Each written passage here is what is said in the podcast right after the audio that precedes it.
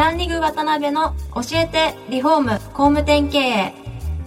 この番組はリフォーム工務店業界に特化した経営コンサルティング事業を手掛ける株式会社ランリグの代表渡辺翔一が住宅業界の経営者や幹部の方を毎回ゲストにお招きし業界の様々なことについてお聞きしていく番組です。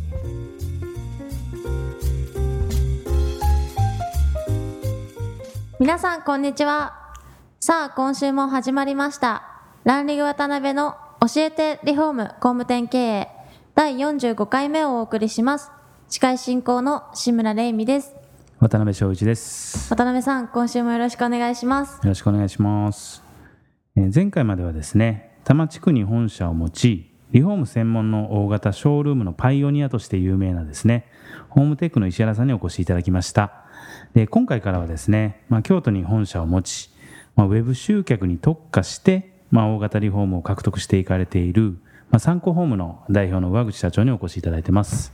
よろしくお願いします。よろしくお願いしまよろしくお願いす。します。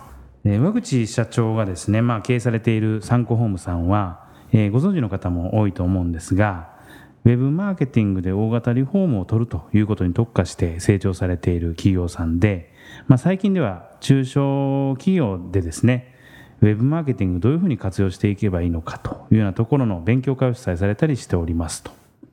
上口さん大体売上のほとんどがウェブ絡みの集客になってるんそうですね。ね、観光で5億ちょっとなんですけども、はい4億何千万までは、はいおそらくウェブ関係で集客だと思ってます。なるほど、なるほど。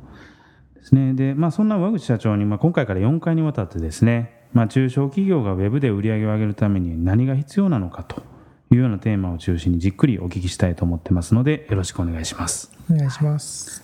で、今回もあの視聴者質問を募集しておりまして、質問が寄せられておりますので、できるだけそちらの悩みを踏まえながら進めていきたいと思ってます。では、今回、上口社長の1回目ですので、えー、上口さんのご経歴の部分からお聞きできたらなと思います。はい。上口さん、どちらのお生まれはどちらにもうね、京都の山科っていうとこなんですけど、はい。もう42年ずっと京都で、あー。京都が出たことがないっていう。はい。へえそうなんですね。子供時代からもう本当、学生時代というか、まで。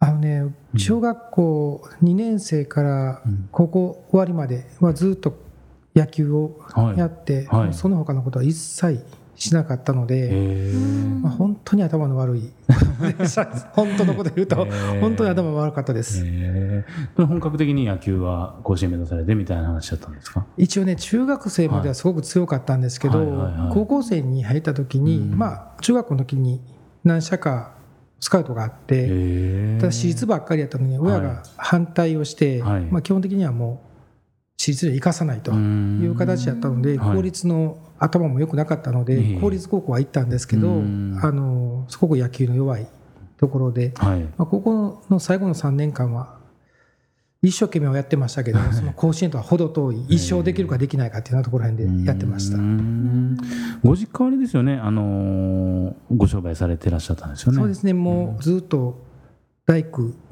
で、あの下請けの大工をやってまして、はい。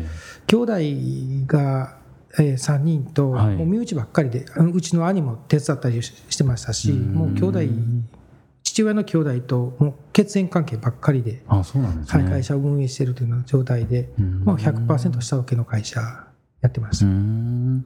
奥さんあれですよね、学生さん、まあ、終わられて、どちらかに勤められたんですよね？えっ、とね、一応18で高校卒業してからはい。2年間専門学校建築の専門学校行きまして、はいはい。その後に実家で4年間大工をやって、はいはい。あと1年間防水屋さんに勤め上げてから訪問販売のきつい会社に1年半ほど。ででまた戻ってきたっていうような形です。家の方に。に元からその家のはい。家業を継がれようというか、その関連のお仕事されようっていう感じだったんですか、その。全く全くなかったですね。実を言うともう建築が小さい頃からやっぱ家でやってるんで嫌で嫌で。え。ーあの、まあ、正直親にレールを引かれてその通りに乗ってきた ような人生を送ってきたのでいまだにあの自分自身は料理関係の方に行きたかったのであたまに思う時はありますけど、はいまあ、ただあの社長にしてくれたのはやっぱり父親なので、うん。今社長業という形ではすごいすごい大好きな仕事になってますので、はい今はすごく感謝してます。なるほどね。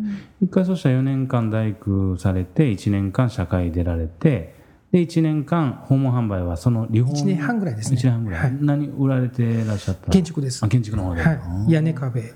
なるほどなるほど。のでそこから独立されてご自身で、まあ、そのモデルでやられたということなんですかね。やりましたけど長い間花は咲きませんでしたけど。た。そうなんですね。はい。うん。あの、まあ、自分でも訪問販売でやったんですけど、はい。前の会社で訪問販売を教えていただいたところの通りにやろうと思ったんですけど、はい。やっぱりこうなかなかうまいこといかずに、仕事は取れるんですけど、はい。やっぱり自分とこの会社が何が得意か不得意か全く分からずにやってるので、はい。あの大工の仕事がやっぱりなくなるんです自分の食べる分だけは給料だけは稼げるんですけど、うん。まあ、大工が6人ぐらいいましたので、はい。そこまで仕事が回るかと言われると回らないような状態でずっと過ごしてたので、はい。まあ、どうしたらいいのかっていうのはその当時から3年4年間はもう本当に苦しいうん時代を過ごしましたね。へえそこからどう転換していかれたんですか、そのモデルというか。あの基本的にはしあの下請けを辞めるとこから始めたんですけど、はいあの下請けを辞めるときに、はい。ホームページでうん取ってる会社がもうその当時7年8年ぐらい前にもともともホームページで集客してた会社があってそこの下請けをはい。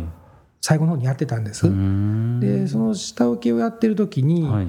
集客はホームページで取れてるとはい。でただその本人自体がすごいいい加減な契約の仕方で、はい。はい。あのビル一棟買い上げて、はい。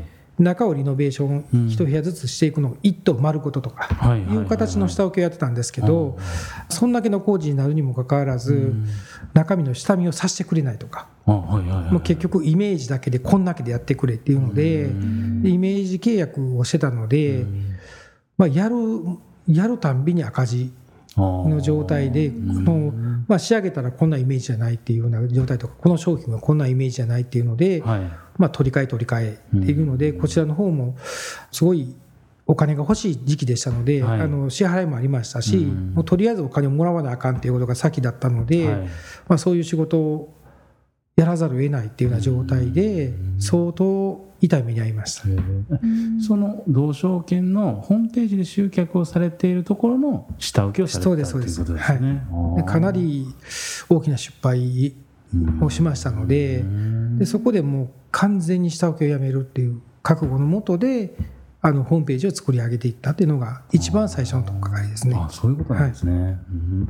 そしたらもう完全にその下請けの中で全然儲かりませんしもう大変な状態になったところが一番そのモデルの転換のそうですね。もう本当に次の日の支払いもできませんし、うちの父親母親が保険をかけてたりとかその保険を解約して支払いをしてたというような状態だったので、まあ、最後のその下請けがもう追い打ちで、まあ、なだらかにずっとこう赤字経営になってたんですけど、はい。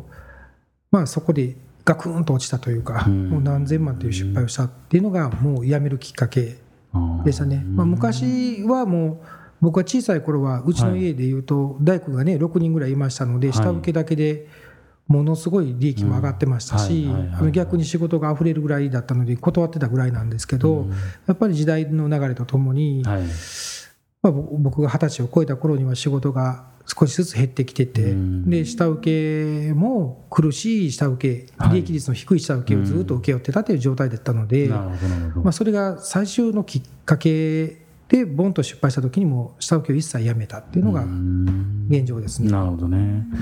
わかりました。まあそこからそうですね、今に至るまでウェブ集客中心にまあ成長されてこられてるわけなんですけども、そしたら次回以降はそういった下請けの失敗のところからどういうふうにこう回復して成長されていかれたかみたいなところの具体的なお話をですね、お聞きできたらなと思います。ちょっと時間が結構あれですよね。短いですよね、10分だとね。はい。はい。では次回も上口社長にはゲストでお越しいただきますので、また詳しくお聞きしたいと思います。上口社長、本日はありがとうございましたありがとうご。ざいましたありがとうございました。今回もランリグ渡辺の教えてリフォーム工務店経営をお聞きいただきありがとうございました番組では渡辺や住宅業界の経営者、幹部の方へのご質問を募集しています。ウェブサイト、ランリグにあるお問い合わせフォームよりお申し込みください。お待ちしています。